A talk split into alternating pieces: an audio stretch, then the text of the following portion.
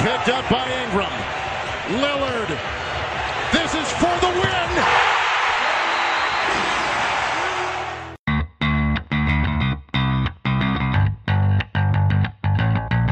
Salve, salve galerinha do For The Win, bem-vindos a mais um podcast. E agora, terminou a temporada, estamos em clima de draft, em clima de off-season, então vamos fazer um podcast aqui especial analisando as três últimas classes do draft, quem deu certo, quem deu errado, o que houve de melhor, o que houve de pior.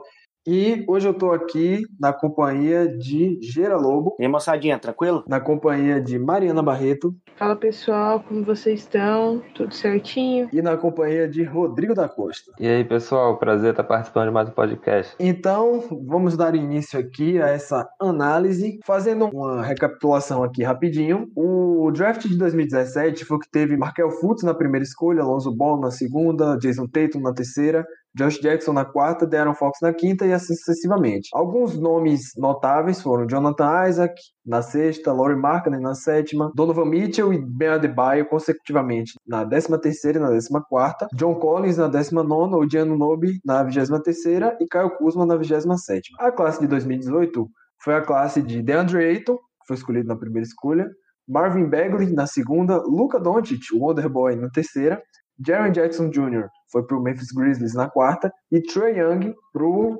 Atlanta Hawks na quinta escolha. Mais alguns nomes: Colin Sexton do Cleveland Cavaliers, que obviamente é o melhor da classe, sem clubismo. Shai Gilgis Alexander, curioso a história do Shai, né? Porque ele, tão novo na carreira, já teve em dois times diferentes, já foi trocado. Ele foi escolhido com a escolha que era do Hornets, e aí foi pro Clippers, jogou pelo Clippers e já foi trocado e hoje joga no Oklahoma City Thunder. Tem também Michael Porter Jr., que se destacou na, nessa última temporada. Landry Shamet também, mas um nome interessante. E a classe de 2019, que foi a classe dos calouros dessa última temporada, conta com a principal estrela, foi escolhida na primeira escolha, Zion Williamson para o New Orleans Pelicans, o calouro do ano, Jamorant, Memphis Grizzlies, RJ Barrett foi para o New York Knicks, DeAndre Hunter foi para o Atlanta Hawks e Darius Garland, na quinta escolha, foi para o Cleveland Cavaliers. Então, vamos começar aqui analisando num contexto geral. Qual classe vocês acham a melhor dessas três? Bom, eu acho que a melhor classe foi 2018, principalmente por causa de um nome, é, Luka Doncic, é um menino que joga muita bola. Mas você tem o DeAndre Ayton, que é um baita no pivô, o Trae Young, que é um, um baita de um armador. Tem o Shea, que mesmo sendo a 11 primeira escolha, é um cara muito importante hoje no Oklahoma. Enfim, é uma classe com muito potencial, mas tem um cara muito diferente ali que é o Luka Doncic. A gente viu aí o que ele vem fazendo no Dallas e o potencial que ele tem para fazer futuramente é um jogador absurdo. Eu acho que é, é essa a minha escolha. Eu acho que eu, eu fico com 2018 também. Muito além de ter caras assim que já chegaram com um impacto muito grande na primeira temporada, como já falaram, né, o Doncic, Trey Young também, é, o Shea. Foi uma classe bem profunda, cara. Assim, se a gente for pegar até os caras de segunda rodada, tem jogadores assim que ajudam bastante os times que eles têm hoje. Tipo o Jalen Brunson no Dallas Mavericks, o Devontae Graham, que foi até concorrente a Most Improved Player né, na última temporada, pelo Charlotte Hornets. Tem o Mitchell Robinson também. Então, assim, tem o Gary Trent Jr., que é um cara que ajudou bastante o Portland Trail Blazers, assim, principalmente na bolha, né? Então, assim, não só os caras lá de cima, mas, é, assim, da, de cima que eu falo da primeira rodada, que né, teve outros caras bem interessantes, né? O Kevin Herter, do, do Atlanta Hawks, o Dante DiVincenzo, do Milwaukee Bucks, é, o Josh Okogie também, do Minnesota Timberwolves, mas ele, ele é um draft, assim, que a gente vê muitos bons potenciais, né? Alguns até surpreendentes, eu diria. Jalen Bronson, por mais que ele veio de um, de um projeto muito bom que é Vila Nova, né, vitorioso, mas ele encaixou muito bem naquele time do Rick Carlisle, ajuda bem vindo do banco. Então, assim, se a gente for pegar, eu acho que 2018, desses últimos três, é indiscutível para mim o melhor, a melhor classe, pelo menos até agora. Concordo também com o pessoal. Don City com certeza é o que pesa para essa escolha. Mesmo eu sendo muito fangirl do Trey Young, gosto muito do Trey Young, mas o Don City é é aquele cara diferenciado. O que ele vem fazendo no Dallas é notável. Então, acho que nem tem muito o que se discutir. Acho que é uma escolha bem fácil entre essas últimas três mesmo, é, de 2018. E só pra mencionar, igual tu falou, até o próprio Colin Sexton, o Shai, o Trey, o DeAndre Ayton, nomes que ajudam seu time. Eu vou na linha de vocês, também vou ficar com 2018. Não tem como você ignorar o fato de que Luca Doncic hoje é um jogador top 10 da NBA, depois da sua segunda temporada, então, isso pesa bastante a favor da classe de 2018, se contar a profundidade, como, como o Gira mencionou, vários jogadores que saíram escolhas mais baixas e estão contribuindo hoje na rotação. O próprio Anthony Melton também, vários jogadores que são bons role players e estão contribuindo para os seus times. Mas eu não acho que é uma escolha fácil, não, porque a classe de 2017 também é excelente. Conta com Jason Tatum, que já tem uma escolha de All-Star, Donovan Mitchell e Ben Adebayo, que também são All-Star, e Ben Adebayo que brilhou na bolha. Tem o Gianno Nobi, que é uma peça fundamental para o Toronto Raptors. Kyle Kuzma, que saiu na 27ª escolha. Josh Hart, ambos para os Los Angeles Lakers. Então, um ótimo trabalho de scouting do Lakers aí nessas escolhas mais baixas. Teve Jordan Bell também que saiu e todo mundo ficou indignado na época porque o Bulls vendeu a escolha para o Golden State Warriors, mas acabou que nem virou tanta coisa, assinou com, com o Cavs esses dias, se eu não me engano, pelo mínimo. Mas eu acho que a classe de 2017 também é excelente e não é uma, uma escolha fácil, não. O próprio Lonzo Ball é um jogador que é bem sólido defensivamente, tem várias opiniões controversas a respeito dele, mas eu acho que é um jogador muito bom. Laurie Markkanen, que tem um potencial absurdo, mas que não foi desenvolvido. E um cara dessa classe de 2017, que é Malik Monk, que eu tinha muita expectativa quando ele foi pro Hornets fazer um backcourt com o Kemba.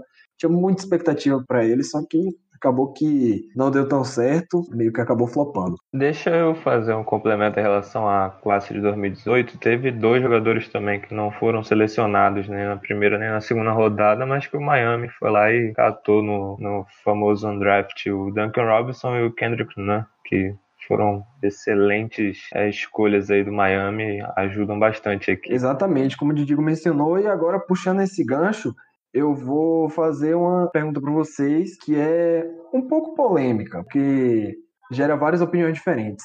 Qual foi o maior estilo de cada draft? Ou seja, qual foi o jogador que saiu na posição mais baixa que não deveria ter saído, que ele deveria ter saído muito mais alto? Cara, essa é uma pergunta muito difícil, porque nesses drafts, assim, tem muito cara que é estilo, né? Então, assim, por ordem, por ordem. Não sei se foi o maior estilo, mas um estilo que eu acho que foi muito grande até, né, no draft de 2017, para mim foi o John Collins. Foi draftado só na posição 19 pelo Atlanta Hawks muito provavelmente por ele ter o Wake Forest, que não é uma universidade tão chamativa assim, né? Eu acho que ele sempre teve um talento muito interessante no college, teve essa evolução, tem um cara como o Trae Young que facilita o jogo dele também pela força de playmaker, né, do, do Trae Young, mas, cara, eu achei que 19, assim, foi bem, foi bem alto para ele, mas além dele, tem o próprio Odiano Nobe, que foi 23, mas eu acho que o Odiano Nobe até é mais entendível, né, entre aspas, porque ele é um cara que ele precisava maturar um pouco mais para se tornar o bom jogador que ele é hoje. Mas eu então fico com o John Collins, mas eu também destacaria nesse draft, lá na posição 45, muito bom Dylan Brooks, né, que é um dos melhores jogadores do Memphis Grizzlies. A gente fala muito do Jamoran, do Brandon Clark, do Jaron Jackson Jr., tudo mais, mas o Dylan Brooks vem de uma temporada muito boa, desde que ele chegou ele vem ajudando muito, né? Mas eu fico com o John Collins porque eu acho que 19 foi meio alto para ele. No draft de 2018, cara, essa também é uma, é uma meio difícil, porque assim, a gente tem que pegar muito do que os caras tiveram de valor no, no college e o que eles se transformaram na NBA, pelo menos nesse início, né? Não dá para pegar, sei lá, um cara que foi mediano no college e virou um ótimo jogador da NBA, assim, a gente não dá para colocar ele como como estilo, porque era o meio que o óbvio para fazer, né? Então, eu acho que 2018 não teve tantos caras assim como estilo. Eu acho que um cara que, por também participar de um, de um programa muito bom, que é o East State, eu gostei muito da seleção, né? Que ele não tá mais no Philadelphia 76ers, mas o Landry Shamet eu acho um jogador muito interessante. Ele que hoje é do Los Angeles Clippers, né? Foi trocado. Mas eu acho que ele, não sei se ele foi discutivelmente o, o maior estilo. Acho que ainda vou ficar com o Devontae Graham, né? Que foi em 34 nas escolhas. Ele que era de Kansas, né? Que é um dos melhores programas da, dos Estados Unidos, mas eu também acho muito interessante como o Landry Shamet foi muito alto, porque ele era para top 20, né? É, e ele acabou indo só no, no 26.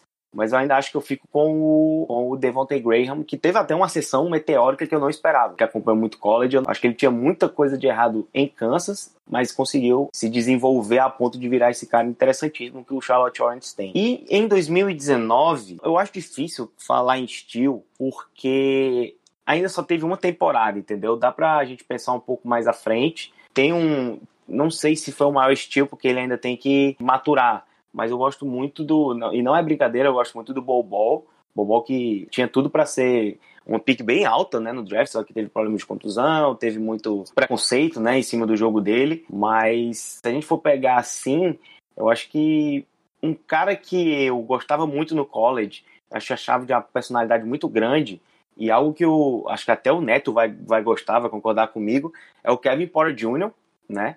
É, que era de US, foi na 30 posição no último draft, que foi trocado, né, pro Cleveland Cavaliers e vem sendo um dos destaques, né? O Neto pode até falar melhor, mas ele vem sendo uma, uma surpresa muito interessante nesse time. E além dele, eu acho que para fechar, eu acho bem absurdo o Brandon Clark ficar apenas na 21 primeira colocação indo pro Memphis Grizzlies, cara. Eu acho que era um cara assim de potencial no mínimo de top 12, top 13 e acabou saindo na 21 primeira. Então, eu acho que aqui dá para dividir bem, né, entre o Kevin Porter Jr que era, era muito interessante, era um freshman muito interessante em USC, e o Brandon Clark, que foi era jogar um sistema sensacional que é Gonzaga, numa, um programa muito bom que é Gonzaga, então eu fico com esses dois na de 2019. Bom, é, 2017 acho que dá pra gente tirar alguns nomes. Caio Kuzma foi uma escolha quase é, de, de, final de, de, primeira rodada é, para colocar nessa lista. É, a gente teve também Thomas Bryant, que foi do Lakers na época, ele demorou a, a desenvolver. Ele teve até uma última temporada bem legal por lá, mas ele foi estourar mesmo depois que saiu. Hoje acho que dá pra gente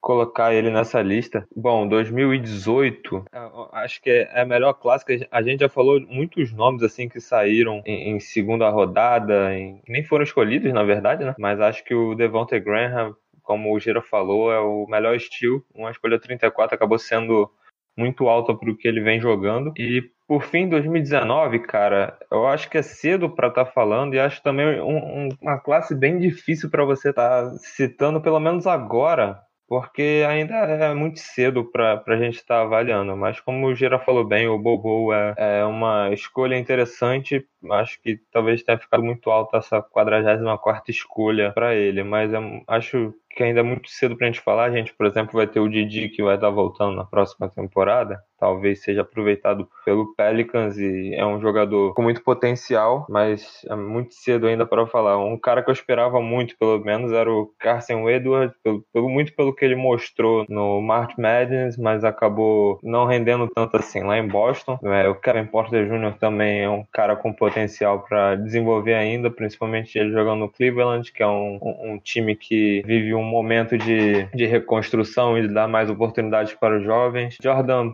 Poole no, no Golden State Warriors, acho que ele foi interessante no, no March Madness, mas não rendeu tanto assim como a gente esperava. Começo de, de pré-temporada no Golden State, a gente até botou uma expectativa, mas é muito cedo para você avaliar. Quem sabe na próxima temporada ele mostre um pouco mais. Enfim, tem, tem muitos nomes aí. É Nasir Little, também, 25 escolha de um cara que poderia ter sido escolhido mais abaixo. Enfim, é, é muito cedo ainda para avaliar, para a gente poder falar de estilo da, dessa classe de 2019, mas tem alguns nomes aí que podem vir a, a se tornar um estilo. Só para completar, o Didi falou muito bem do Nassi Lira. O Nassi Lira, no high school, ele era um cara assim com potencial para ser top 5, assim, no mínimo top 10, cara. E North Carolina, infelizmente, acabou, entre aspas, né, estragando um pouco ele. Tanto que ele acabou descendo para a 25 colocação, ou posição né, no draft, e assim, eu achei um absurdo. Achei que mesmo assim era um, é um cara com potencial no mínimo de loteria. Vamos ver como é que o Portland Trail vai tratar ele, mas eu acho que ele foi um estilo muito grande. Assim como o Shumoke, que fez um match manager maravilhoso pro Auburn, né? Que foi uma certa Cinderela até e foi draftado pelo Orlando Magic em 16. Eu não sei exatamente se é um estilo, mas como ele acabou se contundindo sinceramente no March Madness, ele acabou também pegando uma posição alta. Era um cara ali para top 12, até. Eu vejo um talento muito grande nele e fiquei muito feliz com o Orlando Magic buscando ele, tipo, arriscando mesmo ele contundido. Eu quero ver ele na próxima temporada, eu acho que vai ser um cara que vai adicionar muita coisa para esse time da Flórida. Só uma correção sobre o que eu falei do Jordan Poole. Ele não, não lembro dele no March Madness. Ele jogou bem, foi na pré-temporada do Golden State Warriors, aí a gente botou um pouco de hype nele. Poderia ser um estilo, mas acabou não tendo tantas é, oportunidades assim durante a temporada. A minutagem dele foi diminuindo, acho que conforme ele foi entrando em quadra. 2017, eu acho que eu colocaria o Anunobi, sim, é compreensível por ele ter sido a 23 mas eu vou colocar ele pelo fato do que ele representou nessa última temporada, a importância dele na série contra o Boston. Sim, perdeu, mas teve aquele momento decisivo naquele jogo.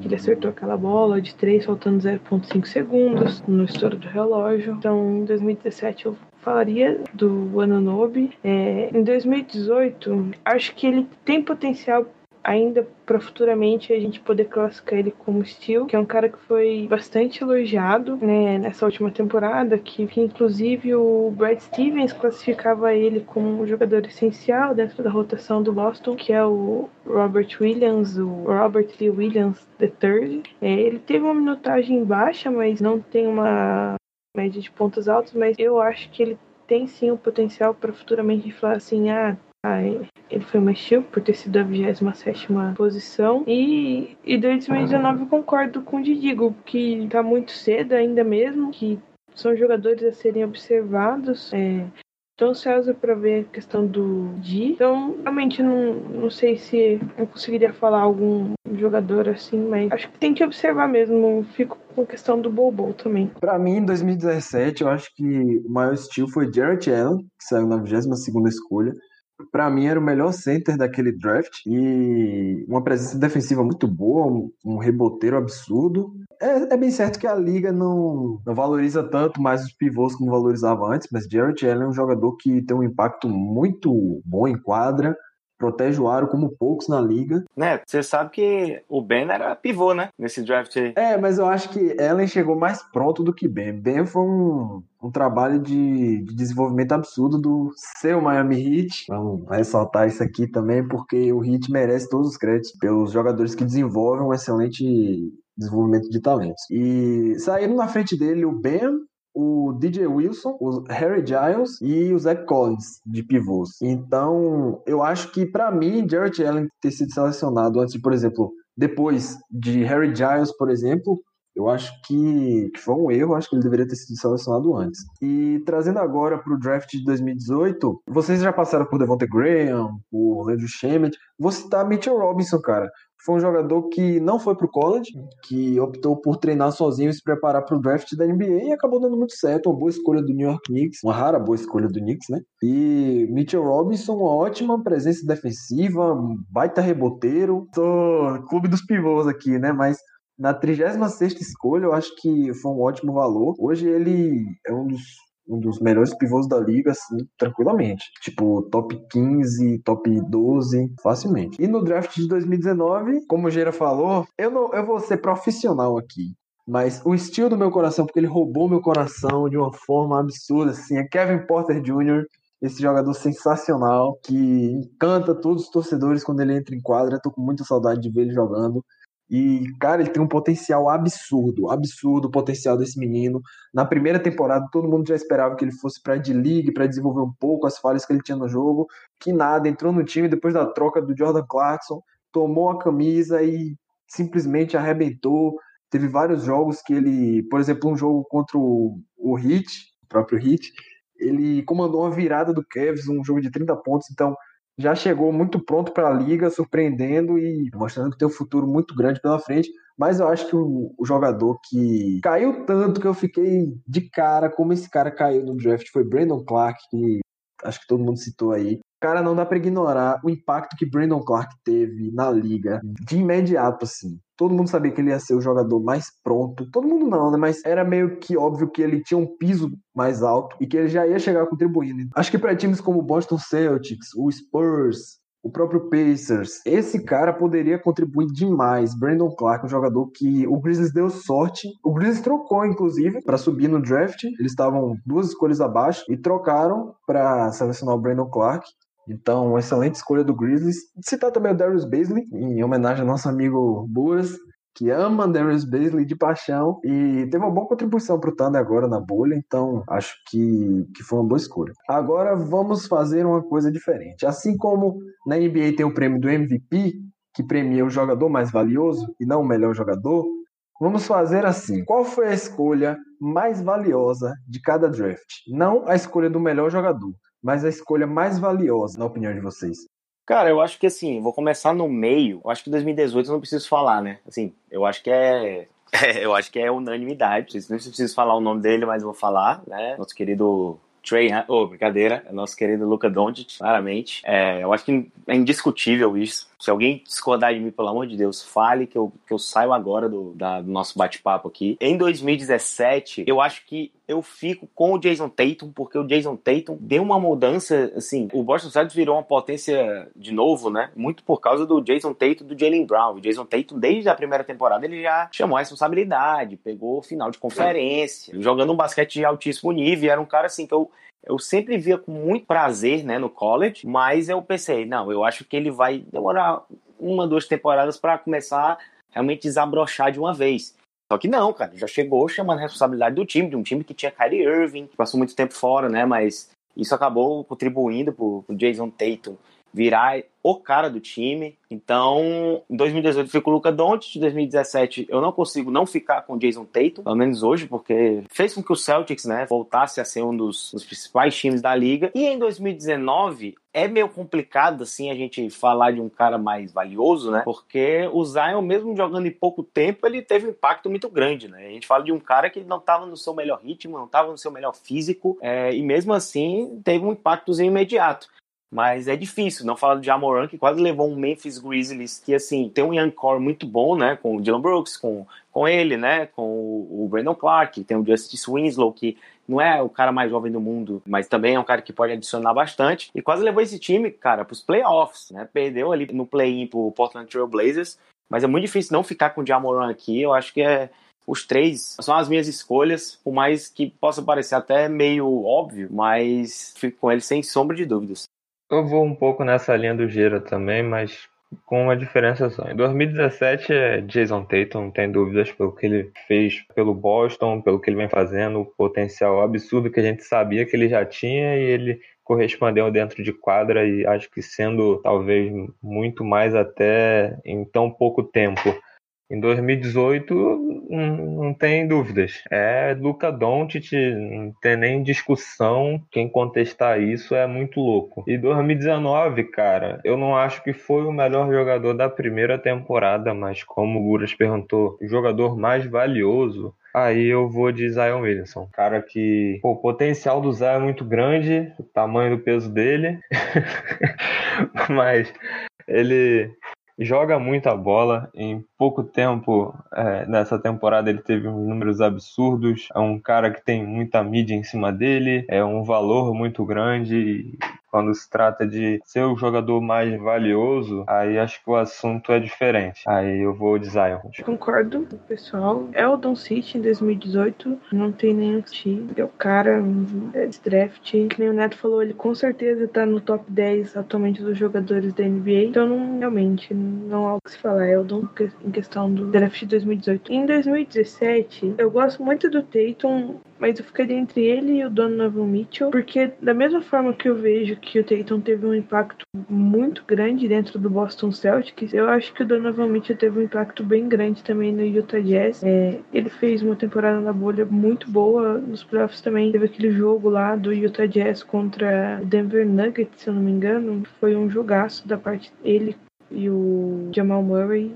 Então, sem palavras. Então eu fico entre ele e o Jason Tatum porque eu gosto muito do Donovan Mitchell, muito mesmo, então, e gosto muito do Tatum, então não consigo escolher entre um ou entre o outro. E em 2019 eu concordo com o Didigo, se for para falar de jogador mais valioso, MVP, eu acho que é o Zion, pela forma que quando ele retornou, que ele já demonstrou nível de entrega, o peso, a diferença que ele fez pro Pelicans logo que ele retornou. Mas eu também gosto muito do, do Ja, pelo que ele fez com o Grizzlies, o, o impacto que ele também teve no time. Mas se é para falar sobre o jogador mais valioso, acho que é o Zion mesmo. Agora, dando a minha opinião, para mim, o jogador mais valioso da classe de 2017 foi Donovan Mitchell, porque assim que ele chegou no Jazz, ele, em sua temporada de calor, praticamente carregou o Jazz para os playoffs. Claro que eles tinham um time muito bom, com Joe Ingles, com Rudy Gobert, então isso ajudou ele também, mas o jeito como ele lidou com, com essa responsabilidade, já matando isso no peito e falando, não, vou carregar esse time, e hoje virando um All-Star, eu acho que Mitchell é a escolha mais valiosa da classe 2017. 2018, cara, não tem como você fugir de Luca Doncic, porque o Mavs vindo de uma reconstrução, já estava acreditando que Dennis Smith Jr. seria seu futuro, Dirk Nowitzki em declínio, já perto de aposentar, e aí eles simplesmente draftam uma super estrela, o cornerstone da franquia, o cara, jogador de talento geracional, que vai simplesmente dominar a liga aí pros, pelos próximos 15 anos tranquilamente. Então, não, não tem como, é um jogador que, que quando você olha olha para trás pelas classes, você lembra de Michael Jordan, você lembra de LeBron James, você lembra de desses jogadores históricos de Kobe Bryant, você vai lembrar de Luca Doncic também, porque no futuro a história vai marcar ele como um dos melhores. E em 2019 eu fico com o Jamorant, porque o Grizzlies também estava vindo de um processo similar ao do Mavericks, de reconstrução. Mike Conley foi trocado, o Mark Gasol também foi trocado, os dois maiores jogadores da história da franquia. E aí eles draftam o Jaren Jackson e fica naquela decisão, o que é que a gente faz? E aí eles draftam o Jamorant de cara e tem um, para mim é o melhor young core da liga, junto com o Atlanta Hawks. Então, um futuro brilhante aí tem o Grizzlies pela frente com seu pivete Jamorant. Tivemos um empate aqui então, né? Porque todo mundo foi de Doncic e de Jason Tatum, mas eu e a Mari escolhemos Zion e você e Gerinha escolheram Jamoran. eu acho que vamos ter que resolver isso na mão. Vamos sair na mão para ver quem, quem é melhor. Já, quem fica com o prêmio é quem ganhou o calor do ano, né? Então, quem jogou mais jogos. Pedra, papel, tesoura agora. Não, minha opinião tem peso duplo, então a gente ganhou. Obrigado. E agora, para finalizar, vamos abordar nosso último assunto, que é decepções. Quem nunca teve uma decepção, né? Então, para vocês, quem foi o maior flop, a maior decepção de cada classe? Lonzo Ball. Que é isso, cara. Lonzo Ball não. Lonzo Ball ainda vai trazer muita alegria para a torcida do meu New Orleans Pelicans, né?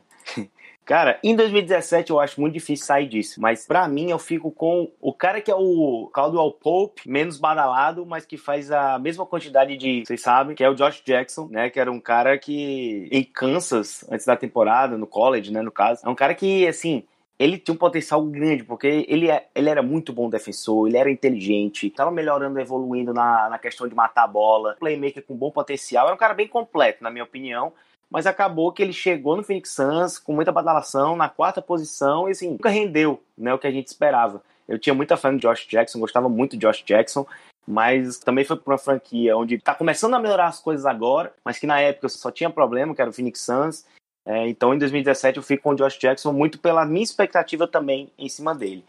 Em 2018, eu vou pegar aqui um top 10, muita gente vai falar, né, provavelmente, que o Marvin Bagley, terceiro, que foi o segundo, né, segunda escolha do Sacramento Kings, era um cara que era para ser esse flop, mas eu, eu discordo, porque eu acho que o Bagley teve uns problemas de contusão, porque ele começou bem, né, a carreira na NBA, teve uma primeira temporada boa até ter esses problemas de contusão, então não consigo colocar ele aqui. E por isso eu fico com, outro, com um jogador que também teve foi para uma franquia muito problemática, né, nesses últimos anos, é que foi o Kevin Knox. Kevin Knox que em Kentucky era visto como um, um ala assim especial, cara, cara com uma envergadura muito boa, gosta muito do contato, né, absorve bem o contato e mesmo assim acabou assim, pelo menos até esse momento aqui ainda é um cara que talvez seja um role player bom num sistema interessante em outro time. No New York Knicks não dá mais para ele, né? E para fechar, em 2019 é muito difícil a gente apontar um flop aqui, porque, como eu disse, eu não consigo falar muito de flop com uma temporada só. Mas se for para escolher pela primeira temporada e pelo o bom potencial que tinha, que era um cara que era top 5 antes de começar a temporada no college, é o Ken Reddish, do Atlanta Hawks, que ali com os seus parceiros, o RJ Barrett e o Zion Williamson, eram para formar um trio assim absurdo no college, de três caras assim top 5, com potencial de top 5. O Barrett ficou no top 5, né, no top 3, e o Zion também mas o, o Reddish caiu muito, foi para décimo, e até agora ele não conseguiu achar uma regularidade. É um cara que tem um potencial de ser um 3D muito interessante, um cara forte, alto, sabe defender também, mas de momento ainda ele não conseguiu corresponder o hype né, que estava em cima dele. Então eu fico com o Ken Reddish em 2019, mas só deixando claro, eu prefiro esperar três temporadas assim para falar se um cara flopou mesmo ou não. Eu comecei brincando ali falando do Lonzo, mas nem eu mesmo acho que o Lonzo é a maior decepção desses últimos três drafts e não é nem o de 2017. Eu acho que o Markel Fultz decepcionou mais até que o Lonzo. Mas como o Gera disse também, você tem o Josh Jackson, que era um cara com muito potencial e que acabou não vingando. Muita polêmica aí também fora de, de quadra. Difícil uh, apontar um desses três, mas dá para incluir o Josh Jackson como talvez a maior decepção daquela classe. A gente pula para 2018. Eu também não concordo com, quando falam que o Marvin Bagley é, é uma decepção. Acho que ele teve muito problema com lesão e quando esteve em quadra entregou o esperado. A maior decepção naquela classe é o Don't não ter sido a primeira escolha, né? Pelo amor de Deus. Mas quem sou eu para estar tá julgando quem escolhe lá, né, os caras? Mas Kevin Knox, eu acho que ele é vítima de um problema do, do Knicks, que vive uma fase terrível há 70 anos, principalmente nos últimos 10. Wendell Carter Jr. talvez dê para colocar nessa bandeja aí junto com Kevin Knox, mas aí é outro também que vai um pouco do problema que vive o Chicago Bulls, mas acho que eu esperava mais do Kevin Knox, principalmente por estar jogando num time que vive uma fase de reconstrução. É, por mais difícil que do Chicago, mas ele teria mais espaço e um potencial talvez mais absurdo para poder estar tá, é, brilhando aí na NBA. O voo dele também, como o Gero disse. E 2019, cara, é muito cedo para a gente estar tá avaliando porque foi só uma temporada. Mas pegando ele com base no top 10 e analisando o, o potencial e o que a gente viu no draft, o Ken Reddish, sem dúvida, foi um cara que era uma das principais estrelas lá de Duke junto com Zion e junto com o R.J. Barrett.